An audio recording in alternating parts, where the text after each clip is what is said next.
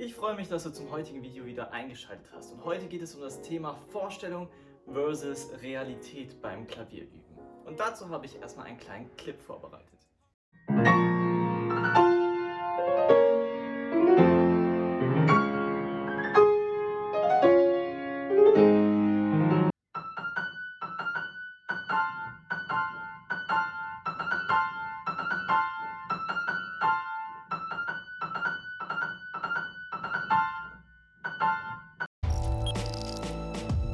Okay, dieser Clip hat, glaube ich, deutlich gemacht, diese Vorstellung versus Realität.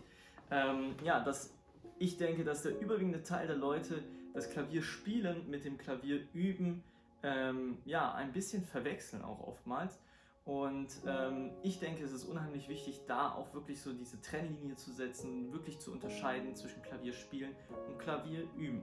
Wo wir zum einen eben Klavierüben haben, wo wir bestimmte Probleme, ähm, die beim ja, die bei einem bestimmten Stück aufkommen, wo wir probieren zu lösen und ähm, ja, uns vielleicht auch eben technisch weiterzuentwickeln und so fort und so fort.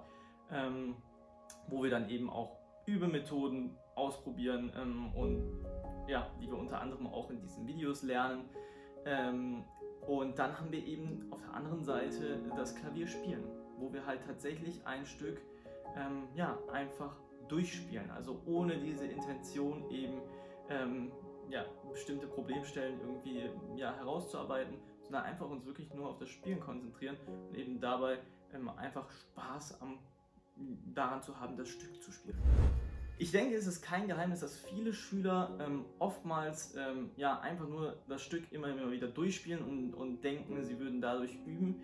Ähm, aber das Gegenteil, also immer nur verbissen zu üben, ist, denke ich, auch nicht der richtige Weg. Und ich denke, ähm, da irgendwie so eine gesunde Balance zu schaffen zwischen wirklichem Üben oder beziehungsweise richtigen Übephasen und eben dann auch Spielphasen zu haben.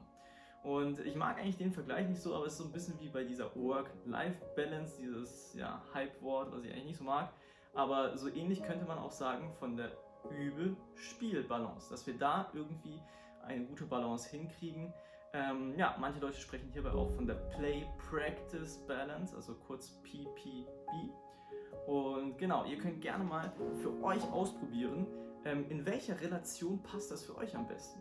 Zum Beispiel zwei Drittel üben, ein Drittel spielen oder Hälfte, Hälfte oder drei Viertel üben, ein Viertel spielen oder sogar vier Fünftel üben ähm, und ein Fünftel spielen oder, oder, oder. Probiert da mal gerne einfach in eurem Überalltag ein bisschen aus. Und ähm, ja, ich bin gespannt, was dabei rauskommt. Halten wir also noch einmal fest. Wichtig ist es, sich über seine Play-Practice-Balance, kurz PPB, Gedanken zu machen und da deutlich zu unterscheiden zwischen einer Übephase und einer Spielphase. Und da irgendwie eine schöne für sich selbst eine stimmende Balance hinzukriegen. Ich freue mich, dass du bis hierhin zugeschaut und zugehört hast und wenn du noch tiefer in das Thema Klavierspielen eintauchen möchtest, dann kann ich dir natürlich auch gerne Unterricht anbieten. Schreib mir dazu einfach gerne und dann sehen wir uns hoffentlich im nächsten Video wieder. Bis dahin, dein Klavierlehrer.